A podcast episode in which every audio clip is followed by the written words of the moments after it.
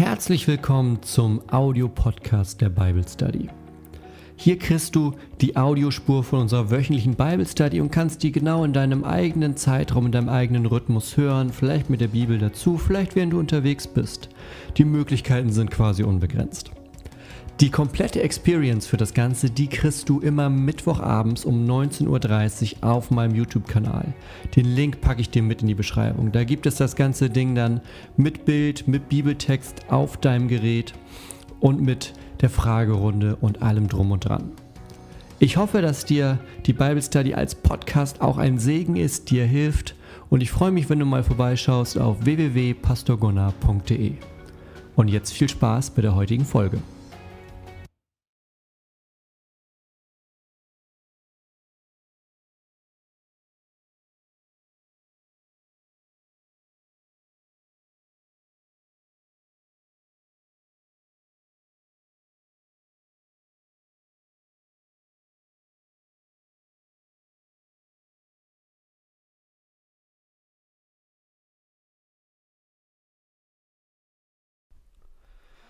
So, schön euch zu sehen. Da sind wir wieder zu einer neuen Bible Study. Heute Mittwochabend, denn Mittwochabend 19.30 heißt Bible Study Zeit.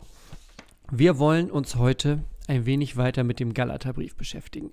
Wir haben ja beim letzten Mal schon angefangen, die ersten zehn Verse uns angeguckt, Galater 1, 1 bis 10. Und heute machen wir den Rest vom ersten Kapitel, also 11 bis 26, glaube ich. wir sehen mal. Ich glaube, es sind 26 Verse im ersten Kapitel. Ähm, wir werden gleich, ich habe ein bisschen gebastelt, wer letztes Mal dabei war, hat mitgekriegt, dass es nicht ganz so gepasst hat, wie ich mir das vorgestellt habe. Ich habe jetzt hier so eine zweite Kamera, die hier so ist und dann können wir gleich mal, ne, wollen wir mal hoffen, denn ich möchte, dass man sehen kann, wie ich da drin mal auch und wie ich mir Notizen mache. Und das ging letztes Mal nicht. Da hatten wir zwar Farben, aber wir konnten nicht genau sehen, wie das mit Notizen und so funktioniert. Und das ist mir auch immer recht wichtig. Also, starten wir das Ganze mal. Wenn du mitmachen möchtest, das Ganze funktioniert ganz einfach. Du hast eine Bibel mit am Start, kannst mitlesen, kannst da mit reingucken. Du kannst aber genauso auch einfach ähm, den Text auf dem Bildschirm mit angucken, das ist das Praktische. Wir werden das Ganze gleich auch sehen, wenn wir drüber sprechen. Und wichtig, wenn du das erste Mal dabei bist, wir machen jetzt so eine gute halbe Stunde zu den Versen und danach haben wir noch so oh, 15 Minuten. Da geht es dann um Fragen. Das heißt, du kannst auch jetzt schon in den Chat Fragen mit reinstellen und dann nachher ab 20 Uhr in den letzten so 15, 20 Minuten werde ich den durchgehen und ich bin dir sogar dankbar, wenn du in Großbuchstaben Frage davor schreibst, dann finde ich das nämlich nachher leichter. Also, lass uns aber mal starten mit dem, wo wir letztes Mal quasi aufgehört haben. Mit dem ja, Ende von Kapitel 1 aus dem Galaterbrief. Nochmal in ganz, ganz kurz. Der Galaterbrief, das bedeutet Paulus, ne, Apostel Paulus, schreibt einen Brief an verschiedene Gemeinden in der Region oder in der Provinz, man ist sich nicht einig, aber auf jeden Fall in einen Bereich, der mit ähm, Galatien bekannt ist. Da wohnen die Galater dann logischerweise. Und dieser Brief, der wandert da so durch die Gemeinden. Und wir haben den in unserer Bibel mit drin und schauen uns den einmal an. Also springen wir mal weiter, Kapitel 1, Vers 11. So, ich habe jetzt hier oben in die Ecke, das äh, hilft dir vielleicht. Warte mal, kann man meine Hand irgendwo sehen? Das ist alles spiegelverkehrt so ein bisschen. Da. da oben kannst du ähm, die Farben sehen, die ich benutze. Ich dachte, das wäre vielleicht ganz hilfreich, wenn man sehen kann, welche Farbe ich für was benutze. Ähm, du kannst die auch anders benutzen. Das ist nur, damit du weißt, wenn du reinschaltest, warum ist das grün? Dann siehst du oben in der Ecke, ach gut, das ist irgendwie Eigenschaft Gottes oder Handeln Gottes. Aber lass uns mal starten. Das erklärt sich dann auch ein bisschen von unterwegs. Die Überschrift über das Ganze quasi, die ergibt sich aus dem letzten Vers von dem, was wir letzte Woche hatten. Da hörte es nämlich auf, dass Paulus sagte, er sei ein Sklave Christi. Das ist der letzte Vers, der, ähm, den, mit dem er sozusagen da gerade aufgehört, den Abschnitt vom letzten Mal. Dass er sagt, Mensch, das Wichtige, das Entscheidende bei dem Ganzen ist, Jesus hat mich berufen und ich will nicht Menschen gefallen, ich will nicht, ich tue die Dinge nicht einfach nur Menschen zu gefallen, sondern ich tue die Dinge, weil ich ein Sklave, ein ähm, Diener Christi bin. Und das können wir so ein bisschen mitnehmen und als Überschrift drüber lassen für heute. Denn dieses, dass er sagt, ich bin ein Sklave Christi, das werden wir sehen, das zieht sich auch heute noch durch. Das ist so ein bisschen die Überschrift auch für das erste Kapitel. Also habt das mal im Hinterkopf, weil eigentlich, wenn du den Brief vor 2000 Jahren gelesen hättest, ne, du bist da einer von den Galatern, das ist der Satz, den du davor gelesen hast. Paulus sagt dir, ja, Moment, ich bin aber einer von den Sklaven Christi. Also, dann legen wir mal los. Wichtig, wir haben beim letzten Mal schon mitgekriegt, Paulus hat das Dankesstück weggelassen. Eigentlich kommt in so einem klassischen antiken Brief ein Stück, wo es darum geht, ähm, zu begrüßen und zu sagen, wer man ist und dass man den Leuten schreibt und so. Und dann kommt eigentlich ein Teil, wo man dankbar ist. Hat er weggelassen, sondern er erzählt gleich, Mensch, ihr habt da so ein Problem bei euch in der Gemeinde, dass da Leute rumlaufen, die das Evangelium verdrehen. Da laufen Leute bei euch rum, die machen irgendwie ja, also die, die machen irgendwie so Jesus und, haben wir das letztes Mal genannt. Also die sagen nicht, Jesus ist das Einzige, was zählt, Jesus ist das, was reicht, sondern die machen, naja, Jesus und vielleicht ein Fest oder Jesus und bestimmte Gesetze halten oder Jesus und so. Und deshalb hat er den Dank so ein bisschen weggelassen, weil er ist gleich zur Debatte gekommen. Er ist gleich dazu gekommen, darum geht es, deshalb schreibe ich euch. So.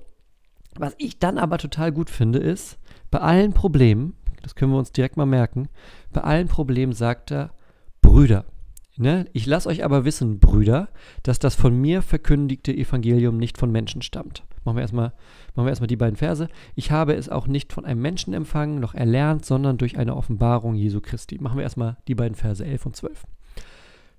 Also, Brüder, er ist nämlich trotzdem noch freundlich. Er kann selbst bei Themen, die schwierig sind, bei Dingen, wo er sagt, okay, wir haben da ein Problem, wir müssen da mal drüber reden, kann er die Leute als Brüder anreden und muss nicht sagen, okay, bei euch läuft alles falsch, wir, wir gehören nicht mehr zum gleichen Verein und jetzt erzähle ich euch mal, was Phase ist. Sondern er sagt, nein, Brüder. Und macht dann weiter das von mir verkündigte Evangelium. Ich habe mir angewöhnt, damit ich das schön schnell später immer finde, alles, was mit Jesus, mit Evangelium, mit Gnade zu tun hat, das markiere ich, egal ob auf Zetteln oder in Bibeln, das markiere ich rot habe ich mir so angewöhnt, das sticht ins Auge. Das ist mir wichtig, das Evangelium, die Gnade zu sehen, wenn ich eine Bibel aufschlage, das auf der Seite direkt zu sehen. Deshalb rot. Und er bekräftigt nochmal das, was er beim letzten Mal, ähm, was er beim letzten Mal schon mal gesagt hat, angedeutet hat, das kommt nicht von Menschen. Das, was ich habe, das, was ich, was ich verkünde, ja, das verkündigte Evangelium, das habe ich nicht von Menschen. Ich habe es auch nicht von einem Menschen, jetzt kommen so ein paar wichtige Worte. Ich habe es von einem Menschen nicht empfangen. Ist wichtig. Ich habe es auch nicht von einem Menschen erlernt. Denn das sind, muss man, muss man heute so ein bisschen, ähm, so ein bisschen erklären. Denn empfangen, das, was dahinter steht, der Gedanke ist Tradition. Dieses Wort empfangen das ist in der damaligen Zeit, wenn jemand sagt, naja, ich habe die und die Lehre, ich habe das und das, die Botschaft oder so habe ich empfangen von jemandem, dann meint das, das ist was, ähm, ja, das kennen wir, das ist auch so unsere Tradition. So wie zum Beispiel könnte man sagen, die, zum Beispiel würde er sagen, die Lehre, das kommt später auch nochmal, die Lehre aus unserem Judentum. Wie das, das würde Paulus zum Beispiel sagen, die Lehre aus unserem Judentum, das mit den Speisegeboten, wie man das am Sabbat macht, so, ne? Das, die ganzen Dinge, die ich früher so gelernt habe, die habe ich empfangen weil er das nämlich, von, weil das von Generation zu Generation von Eltern an die Kinder weitergegeben wurde. Also es ist eine menschliche Geschichte. Das wird weitergegeben und das empfängt man. Also das ist auf der einen Seite die Tradition, die Menschen weitergeben. Auf der anderen Seite sagt er, das Erlernte gibt es auch noch. Das ist so ein Lehrer-Schüler-Verhältnis. Und auch da sagt er, so ein Lehrer-Schüler-Verhältnis, ja, also dieses Evangelium, das, was ich euch, was ich euch sage, das habe ich weder empfangen, also das ist nicht was Traditionelles, was es schon seit Ewigkeiten gibt. Und ich habe das auch nur von irgendwem gehört, ne, von meinen Eltern oder wem auch immer oder meinen Großeltern. Nee, nee, ist es nicht so. Und genauso wenig habe ich es gelernt. Also ich war auch nicht in der Evangeliumsschule, wo schlaue Lehrer rumlaufen, die das Evangelium den Leuten beibringen. Sagt er, nee, auch das habe ich nicht gemacht, sondern, ne, sondern, wir haben letztes Mal gemerkt, es ist, tut immer gut, auf Worte zu achten, die Sätze verbinden, dann, deshalb, daher, sondern, also wenn es das nicht ist, was ist es dann? Durch eine Offenbarung Jesu Christi. Das ist das Stichwort. Das ist das Stichwort, was in diesen beiden Versen enorm wichtig ist. Offenbarung Jesu Christi mache ich grün. Warum mache ich das grün? Grün ist Eigenschaft und Handeln Gottes. Und Offenbarungshandeln ist Handeln Gottes. Das, was wir über Gott wissen können, das, was wir über Gott ähm, lernen, was, ne, all diese Dinge, die wissen wir, die lernen wir, die können wir sehen und hören und zum Beispiel hier lesen, weil Gott uns das offenbart.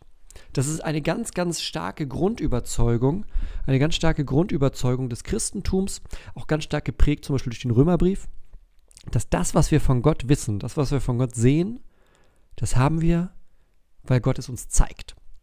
Also Gottes Erkenntnis ist nicht etwas, du buddelst lange genug und forscht und hast die richtigen Matheformeln und dann hast du Gottes Erkenntnis. Sondern, ne, Jesus sagt das auch, zum Beispiel bei Johannes. Im Johannesevangelium immer ganz stark kommt Jesus so und sagt, naja, das, was ihr über den Vater wisst, das habe ich euch gezeigt. Wenn ihr mich seht, seht ihr den Vater. Wenn ihr mich hört, hört ihr den Vater. Also all diese Dinge, ähm, die, die da sind, die sind deshalb deutlich für euch, weil Gott die offenbart hat. Das sind ähm, erstmal ganz, ganz starke Momente. Und dass Paulus das hier jetzt so ähm, nochmal stark macht, damit zeigt er, einen enorm, enorm wichtigen Moment seines, ähm, ja, seines, seines Lebensweges sozusagen, ja, einen enorm wichtigen Moment des Weges, den er bis hierher gegangen ist. Er sagt nämlich, diese Offenbarung, das, was hier passiert ist, das ist für ihn sozusagen ein zentraler Punkt, den, der das für ihn alles geändert hat. Was es ändert, das, ups, was sich geändert hat, das sehen wir gleich noch. Zentraler Punkt. Denn alles, was hier vorher war, ne, von Menschen empfangen, Tradition, von Menschen gelernt, also irgendwie eine Lehrer-Schüler-Situation, all das gibt es. Aber er sagt, bei mir ist es was Besonderes. Es ist eine Offenbarung Jesu Christi, die ich bekommen habe. Das ist das Entscheidende, sagt er. Das ist das, was das verkündete Evangelium, und ich reite da so drauf rum, weil das für den ganzen Rest gleich wichtig ist. Er sagt, das verkündete Evangelium, das ich habe, das habe ich nicht gelernt, das habe ich nicht irgendwo gehört, sondern das habe ich durch Gott direkt bekommen, durch eine Offenbarung. Jetzt gucken wir mal ähm, in den nächsten Teil. Ich lese gerade, ich habe gerade im Chat nebenbei gesehen, die Farben sind ein bisschen tricky. Ich gucke mal, ob ich noch Stifte habe, die deutlicher sind. Gib mir eine Sekunde. Irgendwo, irgendwo fliegen hier immer Stifte rum, nämlich bei mir. Da nicht. Ich glaube, hinter mir auf dem Sofa sind Stifte. Eine Sekunde.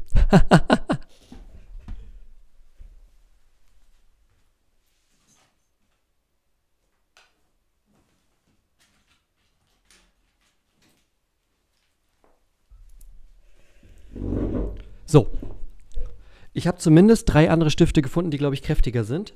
Ein Blau, ein Grün und ein Rot. Damit kommen wir heute ziemlich weit.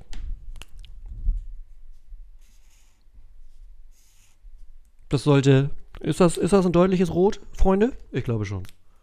Oh, blau wollte ich gar nicht. Ich wollte grün haben. So. Also. Evangelium. Eine Offenbarung durch das Handeln Gottes, nicht durch irgendwelche schlauen Gedanken selber gemacht. Denn, jetzt geht es weiter. Paulus hat, das haben wir beim letzten Mal schon gesehen, Paulus hat so ein bisschen das Problem, dass er in der Gemeinde in, in, in Galatien nicht so einen guten Stand hat. Es gab nämlich, das haben wir letztes Mal so ein bisschen schon zwischen den Zeilen hören und lesen können, ähm, dass die Leute nicht unbedingt eine richtig, richtig gute Meinung von ihm haben. Und er sagt, okay, woran könnte das liegen? Denn, ich lese mal vor, denn ihr habt von meinem ehemaligen Wandel im Judentum gehört, dass ich die Gemeinde Gottes über die Maßen verfolgte und sie zerstörte.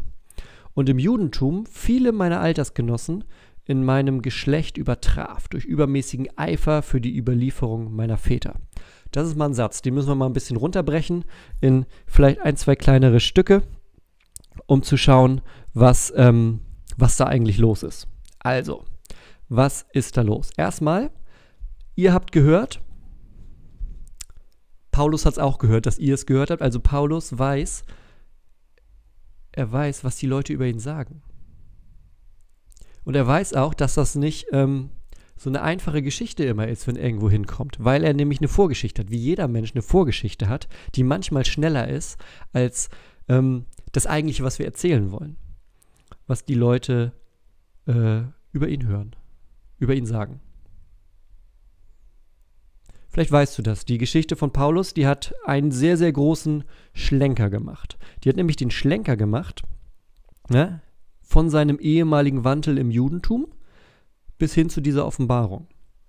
Das ist so dieses Gegenüber. Du hast auf der einen Seite den ehemaligen Wandel, also das, was vorher da war. Paulus ist ja kein unbeschriebenes Blatt, bevor er zum Christentum kommt, sondern er hatte eine Aufgabe. Er hatte nämlich die Aufgabe, die Gemeinde Gottes über die Maßen zu verfolgen und sie zu zerstören. Das kannst du, wenn du das genauer nochmal lesen willst, in der Apostelgeschichte lesen. Äh, in den Kapiteln ähm, 8 und 9 vor allem, da geht es ganz stark darum, was Paulus äh, so vorhat. In 7, glaube ich, auch schon das erste Mal. Denn er hat ähm, ein, eine offizielle ähm, Erlaubnis, ein offizielles Schreiben, mit dem er umherreist zur damaligen Zeit und christliche Gemeinden ähm, ja, verfolgt, die Leute festnimmt und nach Jerusalem bringen soll. Das ist eigentlich sein, ähm, seine Aufgabe. So, das ist die Aufgabe, die er hat, nämlich die christlichen Gemeinden, ja, wie er sagt, zu verfolgen und zu zerstören.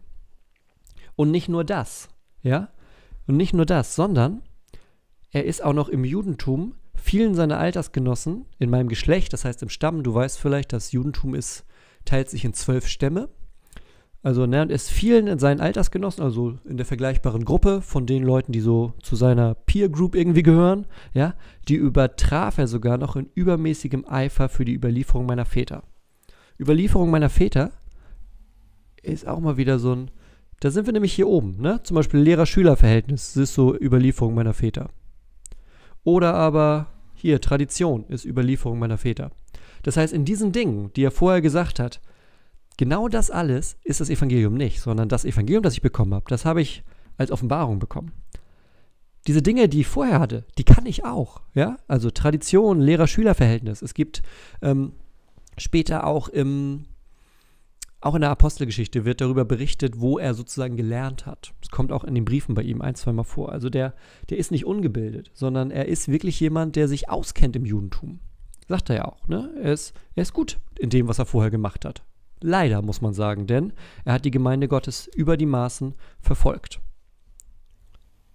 So, was bedeutet das? Das bedeutet, kann man eigentlich sehr, relativ easy ähm, vergleichen. Du hast sozusagen zwei Bilder jetzt hier.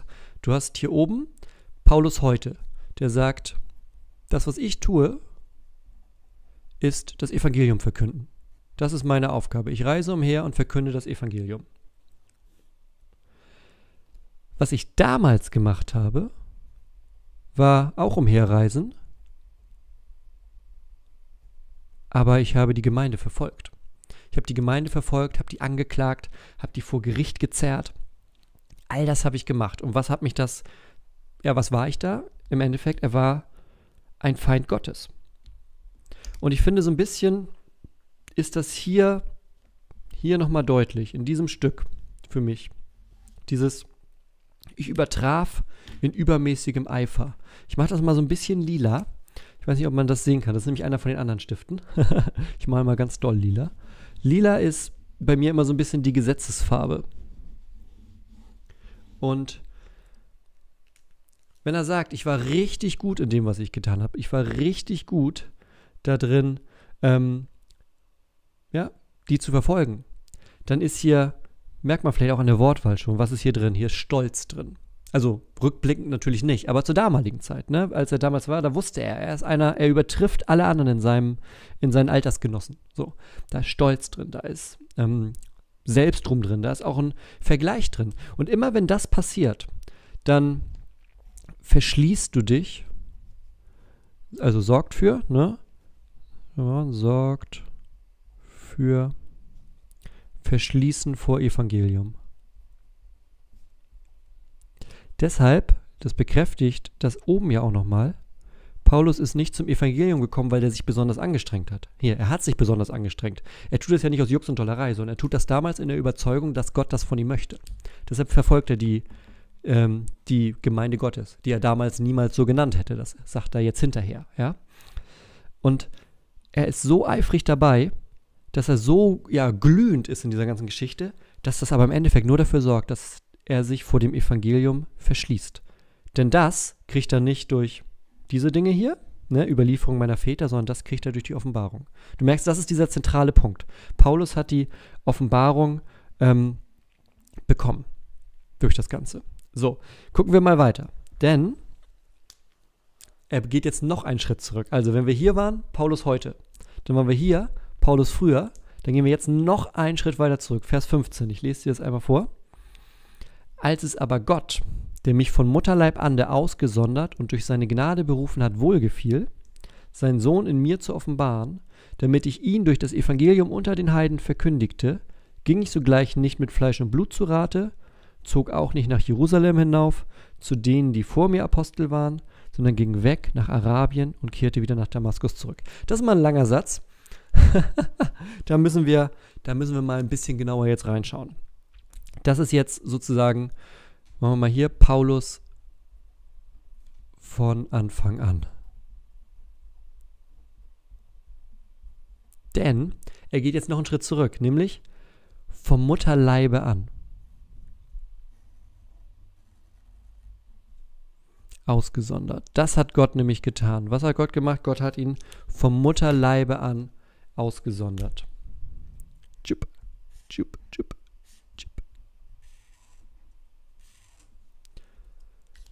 Ausgesondert ist ähm, so ein bisschen sowas wie, also ein Wort, das wir heute nicht mehr so wirklich benutzen, ist sowas in Richtung ähm, für eine besondere Sache zur Seite gestellt. Ja, also aufgehoben, vielleicht kann man auch sagen, ja. Also, dieses vom Mutterleibe an, das passiert häufiger. Vielleicht hast du das an anderen Bibelstellen schon mal gelesen. Zum Beispiel bei Jeremia ist das so. Bei Jeremia heißt es am Anfang auch, dass Gott ihn ausgesondert hat, schon vor Geburt an. Bei Samson oder Simson, je nachdem, ähm, wie deine Übersetzung ist, ist das so. Ähm, in manchen Psalmen wird darüber gesprochen, dass Gott uns schon vom Mutterleibe an kennt. Ja? Und all diese Punkte ähm, sind da immer, wo Gott sozusagen vorher schon da ist und jemanden aussondert für eine bestimmte Aufgabe. Das zweite, was Gott hier, du merkst deshalb die Farben, jetzt wird es wieder ein bisschen grüner, weil immer wenn hier die wichtigen Sachen passieren, dann handelt Gott. Hier, das sind alles Verben gerade, die wir anmalen, die sich auf Gott beziehen. Hier oben, Gott. Gott hat ihn ausgesondert, Gott hat ihn berufen, Gott hat es wohlgefallen, das Ganze zu tun und Gott hat offenbart. All diese Dinge, die tut Gott. Ne? Hier, offenbaren tut Gott, das tut Gott. Was tut Paulus? Er ist ziemlich eifrig da drin, die Gemeinde Gottes zu verfolgen. Also die, die Aufteilung ist relativ deutlich, wer hier die guten wer hier die schlechten Dinge macht. Also, das ist das, was Gott hier tut. Also, ähm, er offenbart seinen Sohn, da sind wir wieder hier oben. Damit meint er das hier oben. Das ist der wichtigste Punkt im Leben des Paulus. Das ist ähm, auf dem Weg nach Damaskus.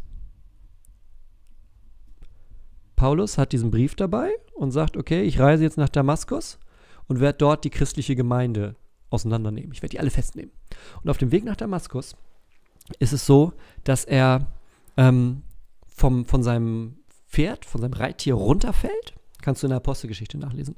Er fällt runter und ähm, ist blind, sieht erstmal nichts mehr. Hört aber, oder also hört und hat auch so eine Erscheinung, obwohl er gerade, also eine Vision würde man heute, würde man auch sagen, hat er, wo Jesus ihm begegnet und der sagt, Paulus, Paulus, oder Saulus, Saulus, sagt er in dem Moment, Saul, Saul, warum verfolgst du mich? Und das ist dieser Wendepunkt. Das ist der Moment, der für Paulus entscheidend ist von da an. Das ist der Wendepunkt, der hier, das ist diese Offenbarung, von der hier oben spricht. Das ist dieser Wendepunkt, den er erlebt auf dem Weg nach Damaskus, wo Jesus ihm erscheint und ihn, ähm, den Sohn in mir, das ist manchmal so, wo Leute sich fragen, was, was bedeutet dieses wie, wie offenbart er seinen Sohn, also wie offenbart Gott Jesus in Paulus? Ja, wie macht er das in mir? Ähm, das bedeutet im Endeffekt, der Stift hatte ja auch schon mal bessere Tage, das bedeutet im Endeffekt, dass er ihn offenbart bis ins, in, die, in die tiefste Schicht sozusagen hinein. Also das ist jetzt nicht irgendwie ein Moment, wo Paulus da, naja, ich habe mal von Jesus gehört, sondern Paulus fällt wie vom Blitz getroffen vom Pferd, wird blind hört die Stimme, sieht eine Erscheinung von Jesus, die sagt, Paulus, Paulus, warum verfolgst du mich? Und das geht so tief in ihn rein, dass er sagt, Gott hat seinen Sohn in mir offenbart. Warum offenbart er das? Also, oder all, all das, ne? All das. Warum hat er mich ausgesondert? Warum hat er mich berufen? Warum hat er den Sohn offenbart? Damit ich ihn durch das Evangelium unter den Heiden verkündigte. Das macht er dann nämlich. Das ist seine Aufgabe von da an. Hier war er noch der Verfolger, hier wird er der Verkündiger. Wovon? Vom Evangelium.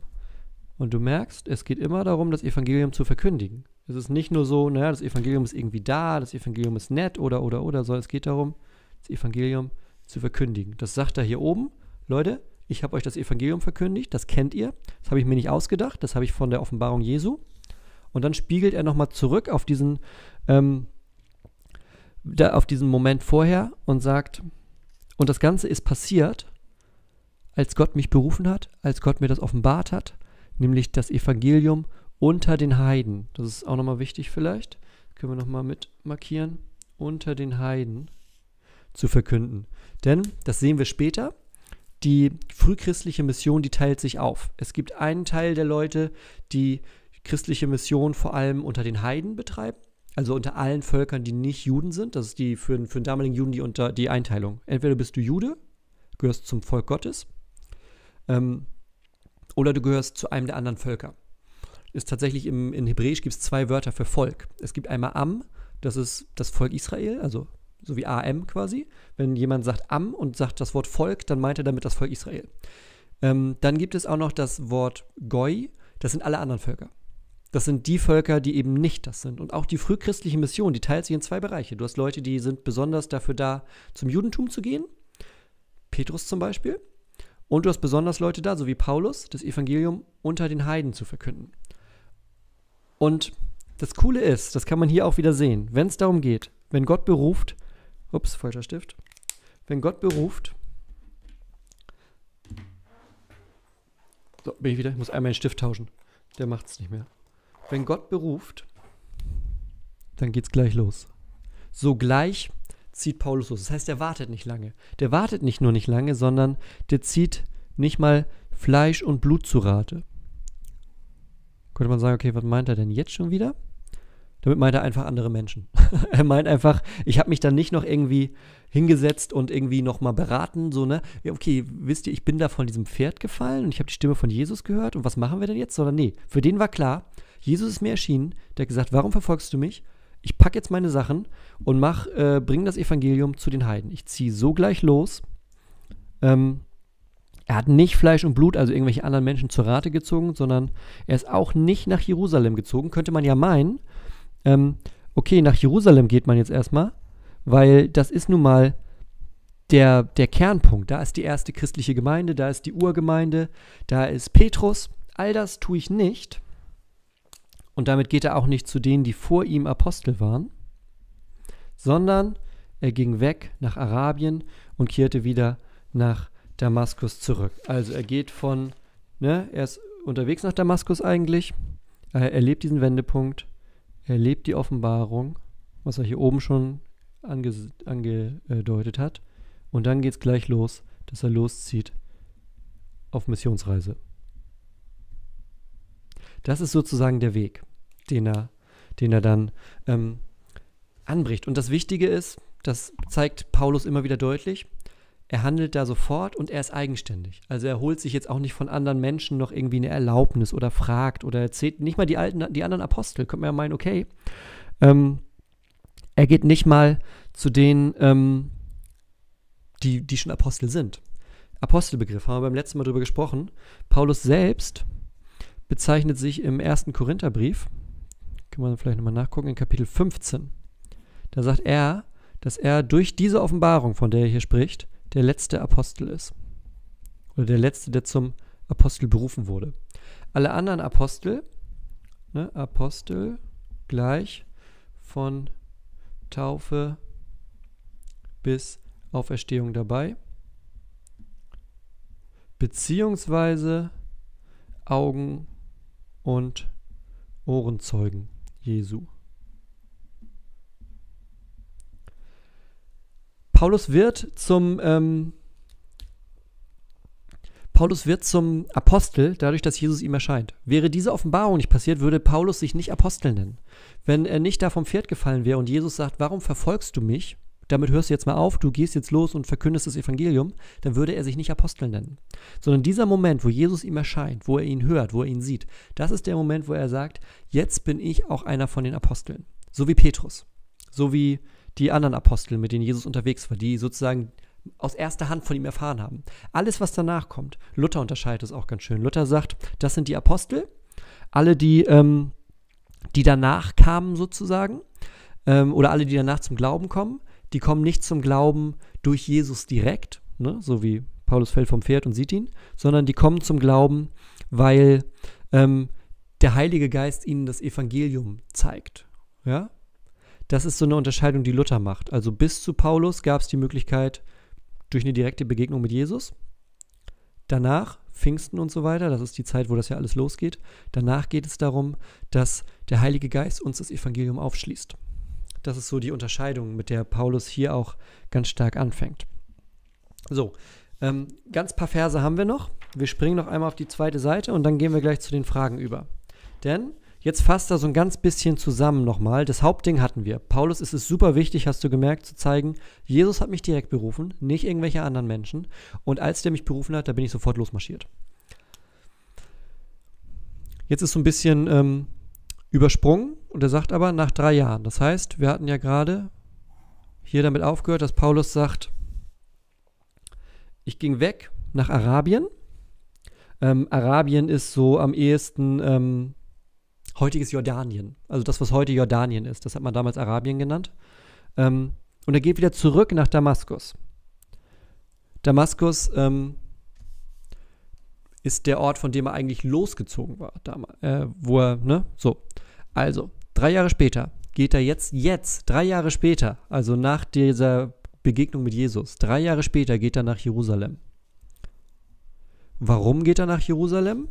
um Petrus kennenzulernen. Petrus, weißt du, ist sozusagen einer mit der Hauptapostel. Petrus ist der, der zum engsten Kreis von Jesus gehört hat, der mit als erstes berufen wurde, der bei ähm, dieser Verklärung auf der Mitte der Evangelien gibt es diese, diese Szene, wo Jesus drei Jünger mitnimmt auf einen Berg und ähm, die ihm dann sozusagen die Verklärung da ist, also eine, eine kleinere Variante der Offenbarung sozusagen. Ähm, alles Petrus. Petrus ist der Erste, der ähm, mit dann später nach den Frauen mit ans Grab kommt, ans Leere. Und Petrus ist auch der, der die Gemeinde in Jerusalem zur damaligen Zeit leitet. Also Petrus ist sozusagen der Chef damals so ein bisschen. So. Drei Jahre lässt Paulus sich aber Zeit, bis er dann endlich mal nach Jerusalem geht und sagt, ja, okay, jetzt wollen wir diesen Petrus mal kennenlernen. So, also er will Petrus kennenlernen. Und wie lange bleibt er? 15 Tage. Er bleibt knappe zwei Wochen, bleibt er bei ihm. Also es geht auch da nicht darum, will er wieder zeigen, er ist eigenständig. Er wird jetzt nicht irgendwie, er hat ja vorher schon gesagt, er hat das Ganze, das, was er tut, nicht durch Tradition oder durch irgendwie Lehrer-Schüler-Verhältnis oder sowas, sondern durch, von Jesus direkt. Und auch hier ist es so, er war 15 Tage, er ist jetzt auch nicht ein Petrus-Schüler oder sowas, sondern das, was er hat, das, was er tut, das hat er von Jesus direkt. Also er bleibt 15 Tage da. Er sieht dann nicht mal einen von den anderen Aposteln. Die laufen da ja auch irgendwo noch rum, zum Teil in Jerusalem, zum Teil sind die unterwegs in, in anderen Missionsreisesituationen äh, gerade. Aber wen sieht er? Jakobus. Nämlich den Bruder des Herrn. Und damit ist tatsächlich Bruder des Herrn gemeint. Es ist so eine Frage, die mir häufig immer mal gestellt wird. Wie ist das denn mit Jesus und Geschwistern? Und das ist keine Verschwörungstheorie oder sowas. Das ist jetzt hier nicht Da Vinci Code oder sowas, sondern Maria und Josef hatten Kinder nach Jesus. Ähm, wenn du zum Beispiel Markus Evangelium Kapitel 6 anguckst, da werden Brüder aufgezählt, mehrere und sogar noch einige Schwestern. Das Wichtige, das Entscheidende ist, dass bei diesem ganzen Ding, das Wichtige und Entscheidende ist, dass Jesus das erste Kind von Maria war und dass Josef da nichts mit am Hut hatte. Also er hatte nichts mit zu tun, sondern sie wurde schwanger durch den Heiligen Geist. Musst du dir mal ähm, ähm, musst du dir mal angucken mit ähm, der Weihnachtsgeschichte im Endeffekt. Darum geht es ja, ne? Und das ist hier sozusagen dann am Ende des Tages ist es quasi ein Halbbruder von Jesus. So. Also, Jakobus, der Bruder des Herrn. Ist der Jakobus übrigens vom Jakobusbrief. Wenn du in der Bibel noch ein bisschen weiterblätterst, kommt ein Jakobusbrief. Das ist der Jakobus. Ähm, über den findet man in den Evangelien ansonsten wenig. Deshalb ist die Wahrscheinlichkeit groß, dass er erst nach Ostern zum Glauben gekommen ist. Denn während der Leben, also vor Ostern, war es so, dass Jesus selbst bei seiner Familie und sowieso bei vielen nicht so eine wirklich gute, ähm, nicht so einen wirklich guten Stand hatte. also, sein Bruder ist dann aber nach dem, nach Ostern auch zum Glauben gekommen und ist da jetzt auch in Jerusalem. Das ist jetzt nur so eine kurze Zusammenfassung, da können wir auch jetzt direkt weitermachen. Also, ne, er ist rumgereist, dann kommt er mal 15 Tage nach Jerusalem, unterhält sich ein bisschen mit Petrus, ein bisschen mit Jakobus. Und das, was ich euch jetzt aber schreibe, sagt Paulus jetzt an die Galater jetzt, siehe, vor Gottes Angesicht. Das heißt, vor Gottes Angesicht bedeutet, ähm, das ist wie so ein Eid. Ein Eid legst du ja ab, wenn du wirklich bekräftigen willst, das, was ich hier sage, das ist wirklich, wirklich, wirklich, also ich, ich denke mir das nicht aus, sondern ich, ne, du weißt, den Namen Gottes benutzen im Judentum eine ganz heikle Geschichte. Und er sagt, das alles, was ich euch gerade erzählt habe, mit Offenbarung, mit ich bin rumgereist, ich bin dann nach drei Jahren endlich mal nach Jerusalem, vor Gottes Angesicht, ich lüge nicht. Also das stimmt, was ich euch gerade erzähle. Und jetzt fasst er noch ein bisschen weiter zusammen. Ich bin dann noch in Syrien unterwegs gewesen. Syrien, Syrien, kennst du? Kilikien, Zilizien, ähm, ungefähr heutige Türkei. Da war er dann noch unterwegs ähm, das kannst du, wenn du das nachlesen willst, das ist Apostelgeschichte 13 und 14. Das ist eine der Missionsreisen. Paulus hat mehrere Missionsreisen gemacht. Wenn du in deiner Bibel, die meisten haben hinten Karten drin. Wenn du ähm, da aufschlägst, warte mal. Die hier müsste auch eine Karte haben. Ja. Guck mal hier. Dann siehst du hier die Missionsreisen von Paulus.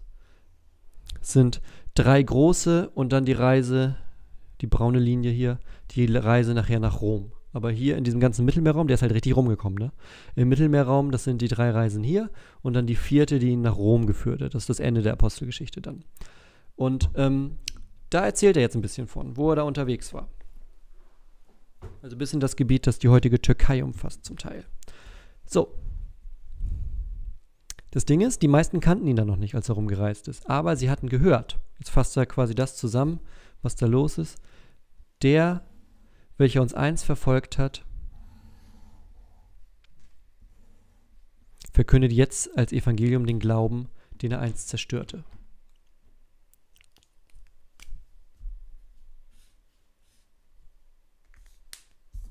Hinweise auf Glauben mache ich immer blau. Und das ist sozusagen der Abschluss vom ersten Kapitel. Sie priesen Gott um meinetwillen. Das ist für Paulus das Größte an dieser Stelle.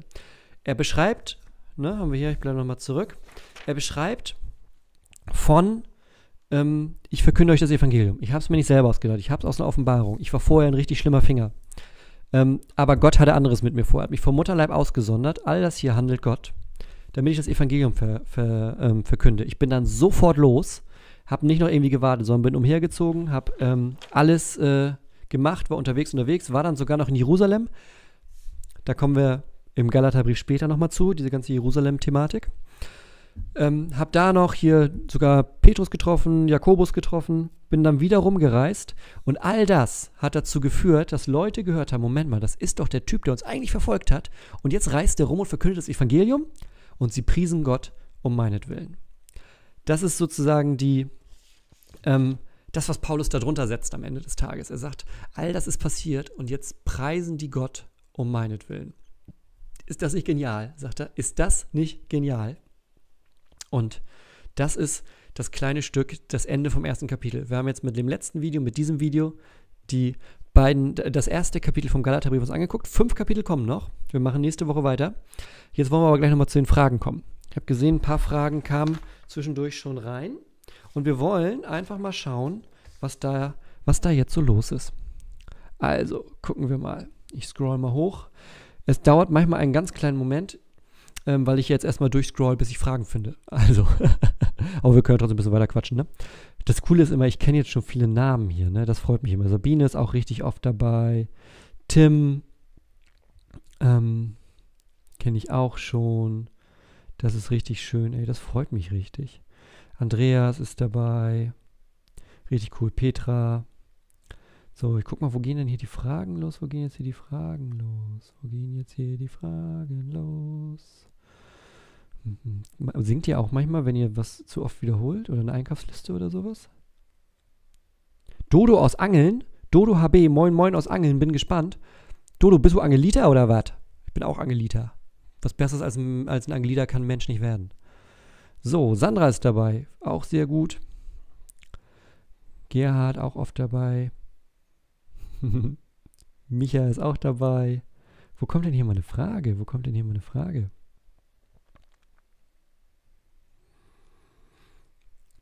Mhm. So, jetzt kommen wir hier die Problematik mit den Farben. Die konnten wir ja zum Glück, äh, konnten wir zum Glück klären. Jo. Frage! Andreas fragt, ach warte, blende ich euch ein. Andreas fragt, wie kommst du auf das Verschließen vor dem Evangelium? Ähm, das ist so, ein, so, eine Thematik, die zieht sich durch. Du hast es auch manchmal, dass ähm, gerade diese Kombination von bestimmtem Zeitpunkt, bestimmter Aufgabe, dass, ähm, oder vielleicht erkläre ich das so, diese Sachen, die Paulus da angeführt hat, warte, ich lege nochmal meinen Zettel hin, das, was Paulus angeführt hat als das, was er tut, äh, da, was er angeführt hat, also, ne, er ist, ähm, er eifert richtig, er ist übermäßiger Eifer, er zerstört, er verfolgt. Das sind alles im Endeffekt destruktive Dinge, die das Gegenteil machen von dem, was das Evangelium eigentlich will. Die das Gegenteil von dem machen, worum es Gott beim Evangelium geht. Und dadurch, dass er im Endeffekt das Evangelium, die Grundbotschaft ist ja, aus dir selber heraus tust du das nicht. Du machst dich nicht vor Gott gerecht, sondern die Grundbotschaft des Evangeliums ist ja, Gott macht dich gerecht. Gott schickt dich auf einen, einen Weg, aber am Beginn des Weges bist du schon gerechtfertigt. Paulus denkt hier genau andersrum. Er eifert, er ist einer der Besten zur damaligen Zeit. Ne? Er kennt die Schriften vorne nach hinten.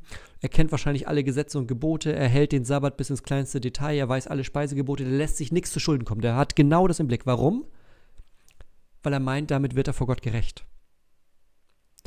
Und dann kommt Gott und damit ist er für das Evangelium natürlich, wenn dann jemand kommt und sagt, naja, nee, äh, Evangelium sagt, du kannst das eh alles nicht vor Gott richtig machen, du kannst dich nicht selber vor Gott gerecht machen, sondern Gott wird dich rechtfertigen, wenn du dem vertraust, was Jesus für dich getan hat. Da wird er natürlich sagen und sagt er ja, deshalb verfolgt er die Gemeinde, was ist das für ein Quatsch? So. Das heißt, dadurch verschließt er sich vor dem Evangelium. Und erst als dieser Moment kommt, wo Jesus ihn im wahrsten Sinne des Wortes von den Füßen haut, da beginnt das, dass er überhaupt Augen dafür dafür bekommt. Genau. Liz fragt, zu welchem Stamm gehört Paulus? Paulus gehört zum Stamm Benjamin, wenn ich nicht äh, ganz falsch liege. Ja, er gehört zum Stamm Benjamin und war vom Beruf tatsächlich auch Pharisäer und Schriftgelehrter. Da kommen wir später nochmal zu. Ähm, genau. Ach, guck mal hier, Gerhard hat auch gesagt Benjamin. Karina, super spannende Frage. Wenn Gott Paulus ausgesondert hat, warum hat er dann zugelassen, dass Paulus erst die Christen verfolgt?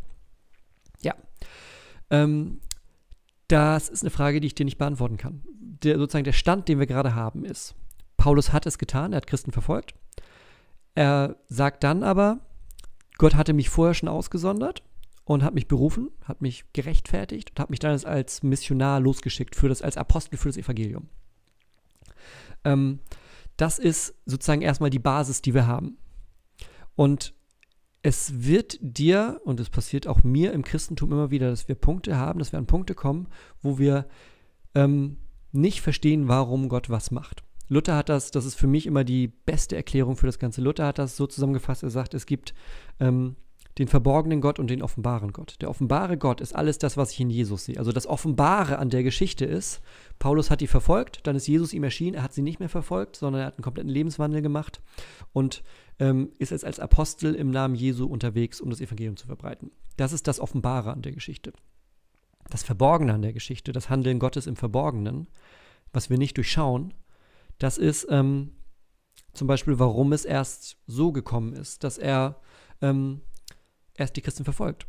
Vielleicht um ihn demütig zu machen. Also ist jetzt Spekulation. Vielleicht um ihn demütig zu machen. Dass er sozusagen ähm, erst ganz tief fällt und dass er in dem Moment natürlich, wenn Jesus ihm erscheint, sagt, warum verfolgst du mich? Ne? Mich, Gott. Dass er in dem Moment merkt, oh, was habe ich da eigentlich gerade gemacht? Ist aber nur eine Spekulation. Im Endeffekt ist das diese Aufteilung von Luther, die ich sehr ähm, charmant und schlau finde, in das Offenbare, was wir sehen können, und das Verborgene, was wir eben nicht sehen und verstehen können. Sondern wo wir einfach auch ernst nehmen müssen, dass, dass Gott größer ist als wir und uns manchmal mit einem Rätsel da stehen lässt. Flora fragt, was ist für dich das Besondere im Christentum?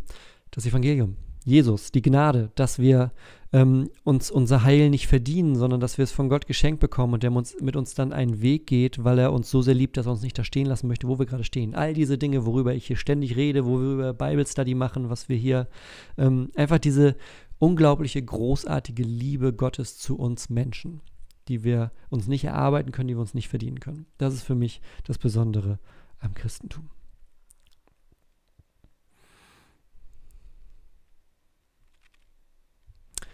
Gibt es ein Video von dir, wie du einen Bibeltext in der Weise, wie du es jetzt im Galater machst, erarbeitest, wie du vorgehst? Ähm, es gibt ein Video zum Markieren, habe ich ein, zwei Videos. Ich weiß es nicht ganz genau, wie die heißt, aber ich kann die nachher mal verlinken unter diesem. Mm. Ich glaube, die heißt irgendwas mit Markieren und wie ich ein, wie ich Bibel studiere oder so.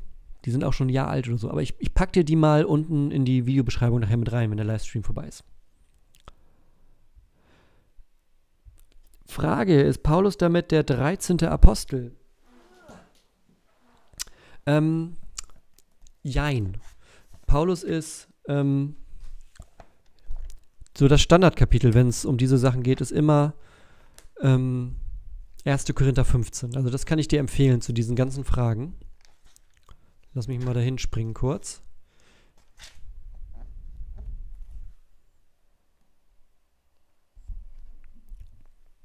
Ähm, schwupp. So, ist ein bisschen kleiner geschrieben jetzt, weil die Bibel kleiner geschrieben ist. Ähm, hier in 1. Korinther 15, da zählt Paulus sozusagen den Weg auf von, ne, wir haben das Evangelium, das ich euch, jetzt sind wir in Korinth aber, ne, was ich euch, also was Paulus den Korinther verkündet hat, was sie angenommen haben, in dem ihr steht und so weiter und so weiter. Und dann zählt er nämlich auf. So, Jesus ist nämlich begraben, er ist auferstanden am dritten Tag. Dann ist er Kephas, das ist Petrus. Dem ist er erschienen. Danach den zwölf. Das sind die Apostel, also die, der harte Kern. Dann mehr als 500 Brüdern auf einmal, von denen die meisten noch leben. Ja, kann man mal nachfragen gehen, also ist jetzt nicht irgendwie ausgedacht oder so. Dann Jakobus, hierauf sämtlichen Aposteln, lässt ähm, zumindest schon mal erkennen, okay, wenn er hier schon den zwölf erschienen ist und dann noch sämtlichen Aposteln, dann sind Apostel offensichtlich mehr als zwölf. Denn sonst wäre das ja hier, ne, den zwölf, das wäre dann abgegessen, das wäre geklärt. Dann müsste hier nicht noch den sämtlichen Apostel erschienen. Und dann zuletzt ist er von allen, aber ist er auch mir erschienen, der ich gleichsam eine unzeitige Geburt bin. In manchen Übersetzungen genauer wäre tatsächlich sogar, sogar Missgeburt in diesem Moment. Und dann, denn ich bin der geringste von den Aposteln. Denn ich bin es nicht wert, ein Apostel zu heißen, weil ich die Gemeinde Gottes verfolgt habe aber durch die Gnade Gottes bin ich, was ich bin. Da fasst er das nochmal zusammen, diese ganze Thematik. Also, er ist nicht der 13. Apostel in dem Sinne, weil es auch davor schon mehr als 13 Apostel gab. Ähm, es gab nämlich die Apostel, also es gibt die zwölf Jünger. Zwölf Jünger ist dieser harte Kern mit Jesus in den Evangelien. Dann gibt es die Apostel, das sind im Endeffekt die, die gesandt werden, die aber auch dieses Kriterium, was wir vorhin hatten, Augen- und Ohrenzeugen Jesu sind. Und von denen ist Paulus der Letzte, weil Jesus ihm vor Damaskus erschienen ist. Damit ist er der Letzte der Apostel. Danach gibt es keine Apostel mehr in der, äh, in der Theologie, in der Paulus und die Bibel sich bewegen. Das sehen heute manche Denominationen anders, das weiß ich, haben wir letztes Mal schon ein bisschen drüber gesprochen. Aber Paulus sagt, ich bin der letzte Apostel. Haben wir gerade gelesen, haben wir gerade gehört. Ich bin der Letzte, weil ich bin der Letzte, dem Jesus so erschienen ist. Alles danach wenn Menschen zum Glauben kommen, ist Wirken des Heiligen Geistes. Ist natürlich auch Jesus, aber es ist nicht die Variante, von der Paulus hier spricht mit, ne? Ich fall vom Pferd und sehe Jesus. So. Deshalb ist das schon mal, ähm, genau.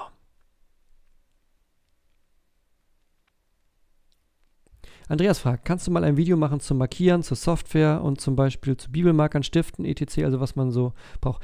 Guck mal, Andreas, auf meinem Kanal. Über Stifte habe ich schon das eine oder andere Video gemacht. Ähm, Verlinke ich drunter. Verlinke ich. Alles, was irgendwie in diese Variante mit reinpasst. Tim fragt, ist in Galata 1 Bruder des Herrn übertragen zu sehen oder als leibliche Verwandtschaft? Habe vorhin schon Habe vorhin schon kurz gehabt, das sind, also ist leiblich gemeint, also Halbgeschwister.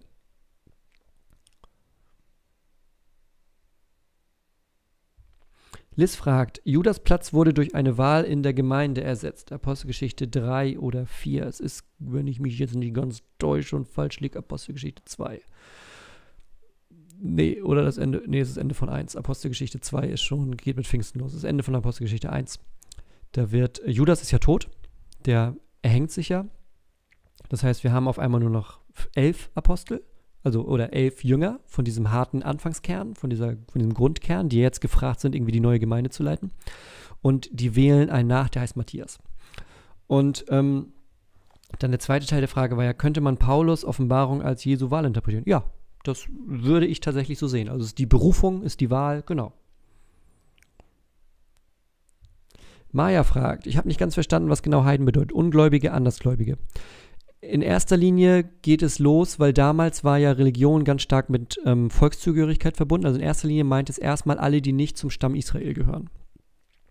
Im Weiteren bedeutet es dann natürlich auch ganz oft, die haben irgendeine Form von einem anderen Glauben, was aber nicht zwingend so ist. Du hast zum Beispiel auch Leute, ähm, die dann manchmal Beisassen genannt wurden oder ähm, Gottesfürchtige, da spricht Paulus zum Beispiel später drüber in der Apostelgeschichte auch, wenn er in Griechenland zum Beispiel unterwegs ist, in Athen, ähm, Apostelgeschichte 17.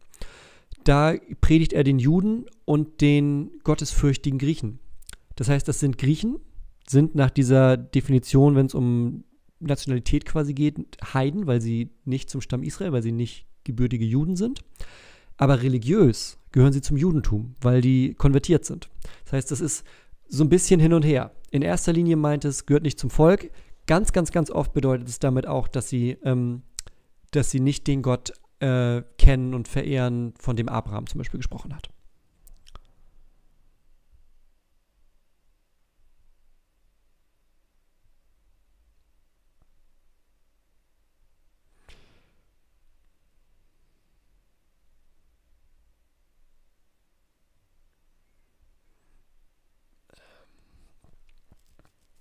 Kann man noch während der Drangsal gerettet werden? Ähm, ganz spannende Frage. Machen wir aber ein andermal, weil das äh, zu groß wird. Was ist ein Angeliter? fragt Petra. Petra, ein Angeliter ist ein Mensch. Angeln ist eine Landschaft in Schleswig-Holstein. Ähm, genau. Und das sind Menschen, die sehr herzensgut sind, aber auch manchmal sehr verschlossen. so wie ich und der andere Kollege von vorhin.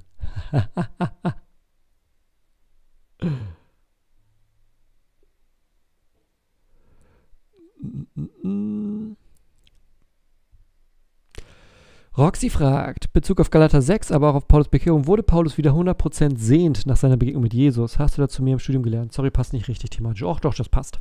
Ähm, findest du in der Apostelgeschichte, da geht es dann nämlich so weiter, dass er nach Damaskus dann reingeht und dann erstmal drei Tage blind ist.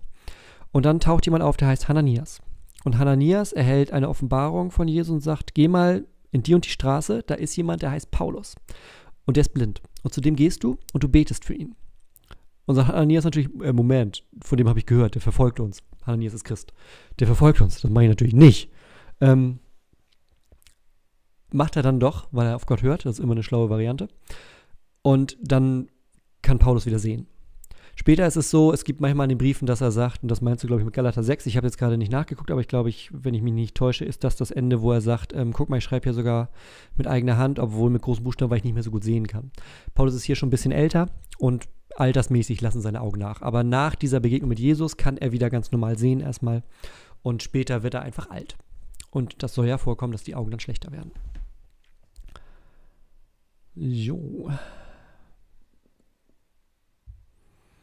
Stefanie fragt. Tolle Idee, finde ich auch, danke. Machst du es jeden Mittwoch? Ja. Außer ähm, es kommt mir ein anderer Termin dazwischen. Ähm, also bin ja eigentlich normaler Gemeindepastor und da kann es auch mal passieren, dass Mittwochabend was stattfindet. Aber normalerweise jeden Mittwoch 19.30 Uhr hier auf dem Kanal. Und äh, Stefanie, du kannst auch gerne mal gucken. Wir haben auch noch ganz viele von den alten Bible Studies auf dem Kanal zum Nachgucken. Ähm, genau. Jo, jo, jo.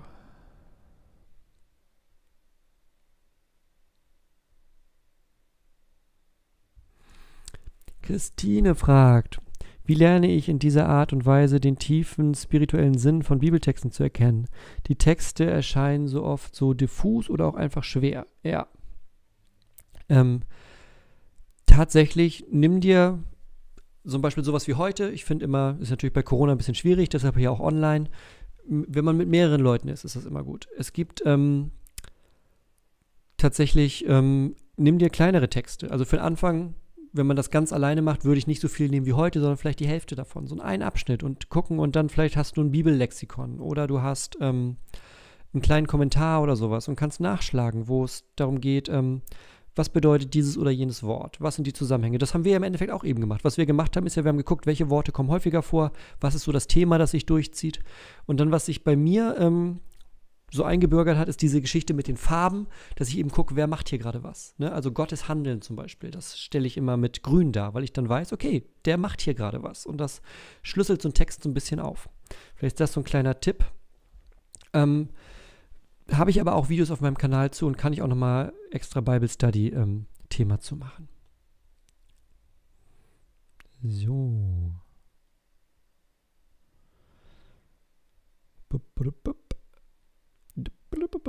Gucken wir mal weiter, gucken wir mal weiter.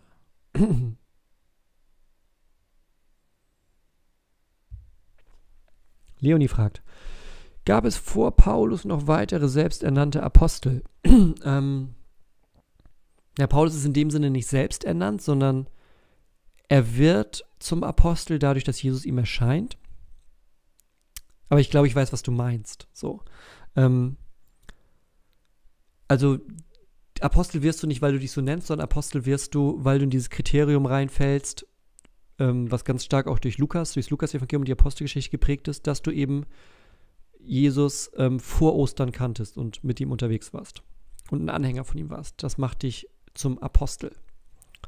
Genau.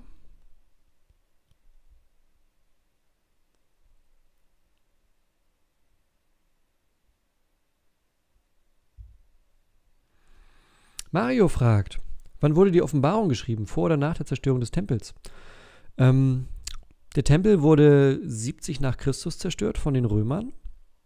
Also der Tempel in Jerusalem, das ist ja der letzte Tempel, den es gab. Also der wurde ja schon einmal zerstört von den ähm, 586 vor Christus und wurde dann wieder aufgebaut, ungefähr 420 bis 414 nach, eingeweiht dann. Und das ist der Tempel, in dem Jesus da unterwegs war. Der wurde 400 vor Christus gebaut. Das ist nicht der, den Salomo gebaut hat. Der wurde zerstört. Ähm, und der wurde dann 70 nach Christus von den Römern zerstört. So. Ähm, und die Offenbarung, die ähm, wurde später geschrieben. Ist aber gar nicht für die Offenbarung so das interessante Thema. Also wichtiger ist es eigentlich, ich weiß nicht, ob du das meinst, es gibt so eine Debatte über die Evangelien, ob die vor oder nach Tempelzerstörung geschrieben wurde. Das ist eigentlich die spannendere Frage, weil Jesus ja die Tempelzerstörung ankündigt und manche sagen, oh, die kann die ja nur ankündigen, weil der Tempel schon kaputt war, bla bla bla. Also, anderes Thema. Aber ähm, erst wird der Tempel zerstört, 70 nach, und dann so um 90 Richtung 100 nach wird die Offenbarung als eines der letzten Bücher des ähm, des Neuen Testaments geschrieben.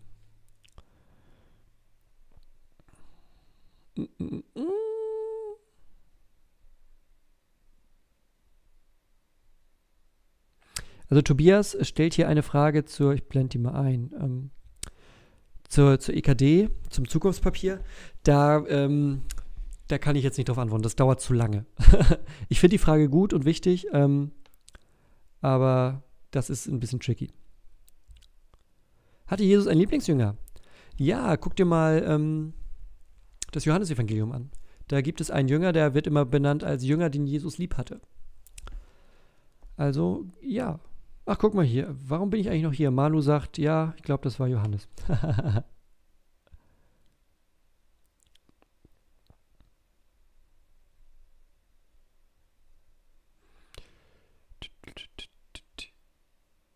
so, ich glaube, wir sind jetzt bald durch. Hier ist noch eine Frage, die grenzt, äh, äh, greift was von vorhin auf. Warum erhängte sich Judas? Weil er Jesus verraten hatte? Ja. Guck dir mal ähm, das Ende zum Beispiel von den Evangelien an oder nochmal den Anfang vom, von der Apostelgeschichte. Da wird das auch nochmal aufgegriffen, dass er sich aufhängt also ne, Judas verrät ja Jesus, kriegt dafür 30 Silbertaler, was der Preis für einen Sklaven zur damaligen Zeit tatsächlich war.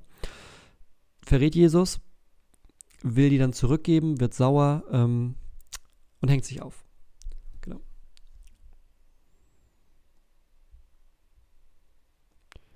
Jo. Ich glaube, wir sind schon durch. Ah, sehr gut. Guck mal. Hier ist noch die Frage, steht schon das nächste Thema fest? Ja. Ähm, kann ich dir gleich sagen. Wir machen tatsächlich einfach weiter, aber ich sag dir mal den Abschnitt, dann kannst du nämlich, kannst du nämlich reingucken, wenn du magst. Ähm, lass mich mal schauen. Ich habe mir das hier, habe ich schon vorgeplant und hier irgendwo notiert. Wir machen beim nächsten Mal, also nächsten Mittwoch, machen wir Paulus in Jerusalem, Kapitel 2, also Galaterbrief, Kapitel 2, die Verse 1 bis 10. Da geht es nochmal genauer um das Ding, wo Paulus in Jerusalem war. Guck dir das ähm, gerne mal an. Und ähm, ja, da geht es dann weiter. also wir sehen uns dann vielleicht, ja, das würde mich freuen, am nächsten Mittwoch, 19.30 Uhr, hier auf diesem Kanal mit Galaterbrief, Kapitel 2, die Verse 1 bis 10 oder 11 oder was ich gerade gesagt habe.